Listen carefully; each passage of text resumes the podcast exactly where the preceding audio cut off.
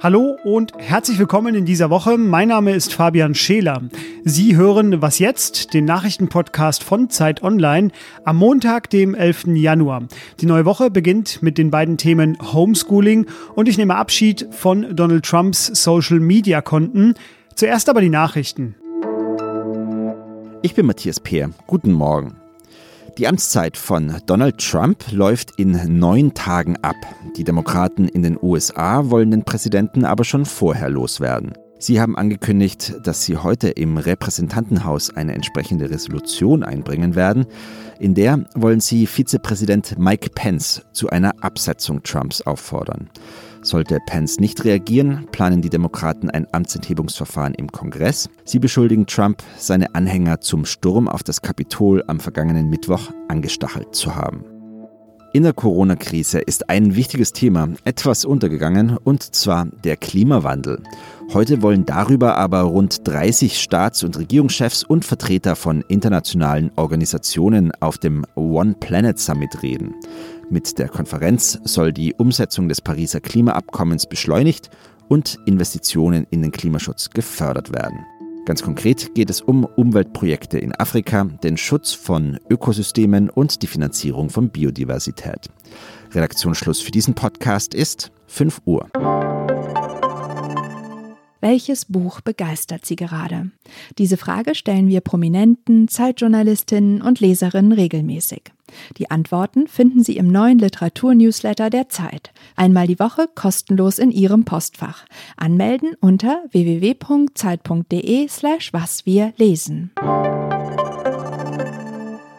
Entweder sie gelten schon seit dem Wochenende oder sie treten spätestens heute in Kraft. Die neuen, nochmal leicht verschärften Corona-Einschränkungen in den Bundesländern. Auch Teil der Regelungen. Die Schulen bleiben bis Ende Januar dicht. Zumindest ist das der Beschluss vom vergangenen Dienstag. Die Kultusministerkonferenz hatte allerdings am Tag vorher schon festgelegt, jedes Bundesland darf machen, was es will. Das klingt wie eine Aufforderung für uns, darüber zu reden. Und meine Kollegin Judith Luig aus dem Gesellschaftsressort, die schreibt vor allem über die Schule und über Schulthemen. Hallo Judith. Hi. Judith, einige Bundesländer haben jetzt überlegt, was sie machen, wollten vielleicht schon diese Woche öffnen, nächste Woche öffnen. Es gibt die unterschiedlichsten Regelungen. Jeder wie er will. Ist das dann angesichts der Infektionszahlen sinnvoller Föderalismus oder braucht es da nicht eine einheitliche Regelung? Naja, äh, einheitlich sollte es zumindest im Bundesland sein, würde ich sagen. Also, dass es äh, nicht unbedingt einheitlich für das ganze Land geregelt werden kann, also für ganz Deutschland. Das äh, hat sich ja eigentlich immer wieder gezeigt, weil am Anfang waren Sachsen-Anhalt zum Beispiel einfach wahnsinnig wenige Infektionen Infektionen und dann gab es auch keinen, äh, musste man die Schulen dann natürlich auch nicht zumachen. Und in Bayern äh, war es ja relativ schnell, relativ weit oben. Das ist klar, dass da irgendwie in gewisser Weise andere Regeln gelten. Man hat sich ja damals auf so einen Stufenplan geeinigt und sowas ist natürlich einfach sinnvoll zu gucken, was macht jedes Land nach seiner Situation. Aber äh, es wäre wünschenswert, dass wenigstens innerhalb des Landes selber irgendwie ein klarer, verlässlicher Plan gelegt wird. Und das passiert eigentlich im Grunde genommen nicht. Also Lehrer, Eltern äh, und Schüler werden permanent verunsichert und dauernd gehen die Entscheidungen hin und her. Und an diesem äh, langen Diktum, wir halten am Präsenzunterricht fest, das haben sie jetzt ja offensichtlich wieder gekippt. Und ich glaube, diese Verunsicherung, die ist sehr ärgerlich für viele Leute und auch nicht nachvollziehbar. Du sprichst es selber schon an, wohl in keinem anderen von der Pandemie betroffenen oder eingeschränkten Bereich, so ist zumindest zumindest meine Wahrnehmung, sind eigentlich alle Beteiligten so unzufrieden äh, wie bei den Schulen. Du schreibst ja seit Monaten über die Eltern, über Schülerinnen, über Schüler, über Lehrer. Jetzt gibt es wieder Homeschooling. Ähm, siehst du denn, dass es jetzt eine bessere Vorbereitung gibt als noch im März? Es hat sich natürlich äh, in gewisser Weise etwas verbessert, dadurch, dass es dann in den Ländern jetzt einzelne ähm, Lernplattformen oder Schulclouds dann auch eingerichtet worden sind. Und man hat jetzt auch gemerkt, dass sobald dann die Ferien vorbei sind, ähm, da sind die eigentlich digital sofort überlastet und äh, keiner kommt mehr rein. Der Lernraum in Berlin ist irgendwie sofort nach den Winterferien oder nach den äh, Weihnachtsferien zusammengebrochen. Also es gibt ein bisschen bessere Vorbereitung, es gibt auch mehr Laptops und auch mehr Bewusstsein, aber so insgesamt ist es einfach alles noch wahnsinnig wahnsinnig schleppend. Das ist ja auch ein, ein Grund, warum man so lange am Präsenzunterricht festgehalten hat. Nicht nur, weil man denkt, das ist die beste Form des Unterrichts, sondern auch, weil man schlicht nicht gut genug aufgestellt war. Und im Grunde ist es immer noch, ist man immer noch extrem hinterher. Jetzt haben wir beide im Vorgespräch gerade schon überlegt, wie lange wird das jetzt wohl alles so andauern, konnten uns nicht so richtig zu einer Antwort durchringen. Ähm, je länger das Homeschooling jetzt andauert, und es gibt ja zumindest mit dem 31. Januar eine vorläufige Frist, worin siehst du denn da die größte Gefahr? Ich glaube, es gibt eine ganze Menge Gefahren. Also das, das was am Anfang, äh, von Anfang an das Schlimmste war, war eigentlich, dass man einen irrsinnig hohen Prozentzahl an Schülern nicht erreichen kann. Da wurde am Anfang immer Zahlen von 20 Prozent gehandelt und sehr viel besser ist das ehrlich gesagt immer noch nicht geworden. Das heißt also, diejenigen, die nicht unbedingt mit guten Endgeräten oder eigenen äh, Kinder- oder Arbeitszimmern irgendwie zu Hause sitzen, wo die Eltern es sich nicht leisten können, da hinterher zu sein oder vielleicht es auch irgendwie nicht machen wollen, aus welchen Gründen auch immer, die werden halt immer extremer abgehängt, ja. Und ich glaube, das ist so die allergrößte Gefahr, dass wir da eine ganze, eine ganze Schicht im Grunde genommen komplett vergessen. Und das andere ist natürlich jetzt das äh, für die Abschlussklassen. Die sind jetzt einfach einfach die, die Leute, die 2021 ihren Abschluss machen werden, sei es irgendwie Realschule oder sei es auch mit dem Abitur, die sind äh, jetzt im Grunde genommen ein Jahr lang komplett vernachlässigt worden. Und ähm, die haben wahnsinnig viel aufzuholen und die werden einen extrem schwierigen Abschluss jetzt bekommen. Was ab heute wie und wo gilt, das haben unsere Kolleginnen natürlich längst schon nach Bundesland aufgedröselt. Das packe ich Ihnen in die Shownotes. Judith, dir vielen Dank. Alles klar, Dankeschön.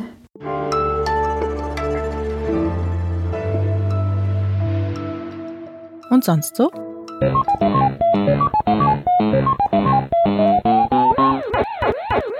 Ja, Sie hören richtig hier im Hintergrund. Ich habe ein neues Lockdown-Hobby, das ich Ihnen nicht vorenthalten wollte. Zurück in die Uhrzeiten des Internets, zurück zu Pac-Man. Mein bisheriger persönlicher Rekord ist Level 5, das ist sehr wenig. Ich habe nämlich nachgelesen, der All-Time-Rekord sind 255 Level in 3 Stunden und 41 Minuten. Sie finden mich deshalb ab jetzt im Trainingslager.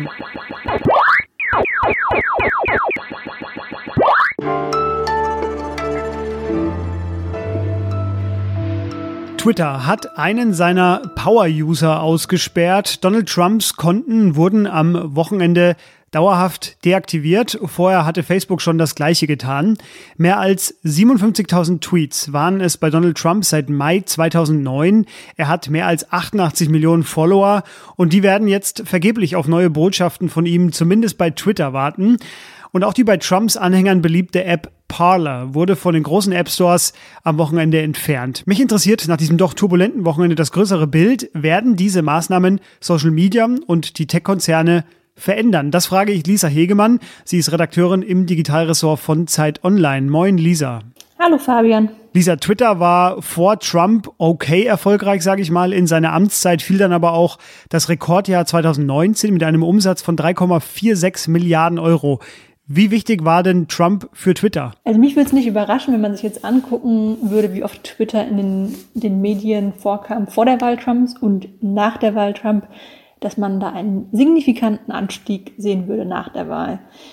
Einfach weil Trump täglich irgendwas in die Welt hinaus posaunte, was auch äh, weltpolitisch interessant war und dann von den, von den Medien entsprechend aufgegriffen wurde. Und Twitter profitiert natürlich auch davon, äh, dass Trump so stark polarisiert.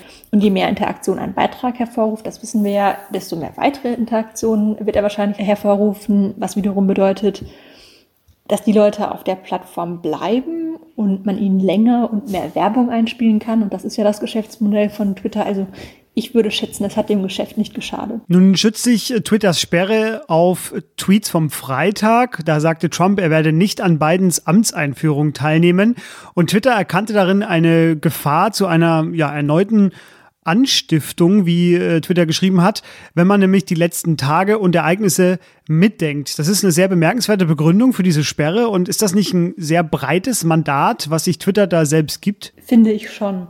Ich habe mich auch darüber gewundert, wegen welcher Tweets jetzt letztendlich Trump gesperrt wurde.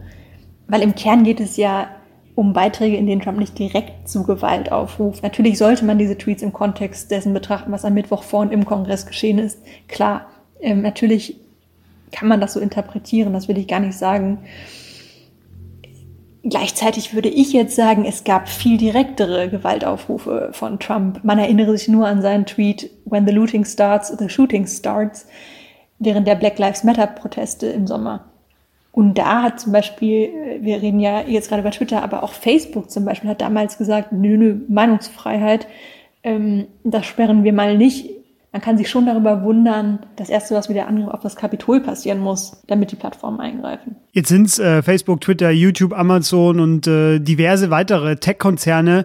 Ähm, ist das jetzt nur die Notbremse in einer sehr außergewöhnlichen Lage oder ist das schon ein einschneidender Moment in der noch jüngeren Geschichte der Tech-Konzerne, dessen Wirkung wir vielleicht auch erst künftig sehen werden? Ich glaube schon, dass es ein einschneidender Moment ist. Äh, Twitter hat ja vorher auch schon ein paar Maßnahmen getroffen, etwa Tweets von Donald Trump als falsch deklariert oder politische Werbung äh, verboten. Man könnte also sagen, diese Sperre hat sich irgendwie angebahnt. Trotzdem haben die Konzerne sich lange darauf, auf diese Ansicht zurückgezogen, wir sind die Hüter der Meinungsfreiheit und jeder kann bei uns sagen, was er will. Und wir greifen nicht ein, weil wir so neutrale Plattform. Das hat Zuckerberg, wie gesagt, noch im Sommer 2020 im Prinzip so argumentiert. Dass nun diese, also gerade bei Facebook und Twitter, diese beiden sehr wichtigen Plattformen für Trump das Konto sperren, äh, finde ich schon eine Zäsur. Ich glaube nicht, dass sie grundsätzlich etwas an ihren Richtlinien ändern, weil es gibt ja auch schon Richtlinien gegen Hassrede, ähm, gegen Gewaltaufrufe. Da hätte es ja der normale Nutzer ohnehin schon schwerer gehabt als jetzt Trump. Aber meiner Meinung nach haben sie mit der Sperre das erste Mal eingestanden, dass Meinungsfreiheit eben in solchen Aufrufen ihre Grenzen hat auch für einen amtierenden US-Präsidenten. Und der selbst hat übrigens angekündigt, jetzt ein eigenes soziales Netzwerk aufbauen zu wollen. Der Spaß wird uns also nicht weggehen. Lisa, vielen Dank dir. Ausführliche Analysen finden Sie in den Show Notes. Danke dir. Und das war die erste Was jetzt Folge in der zweiten Woche dieses neuen Jahres. Was jetzt at zeit.de ist unsere Mailadresse für Kritik, Fragen oder Hinweise zur Sendung. Mich, Fabian Scheler, hören Sie dann morgen wieder. Bleiben Sie anständig und bis dahin. Tschüss.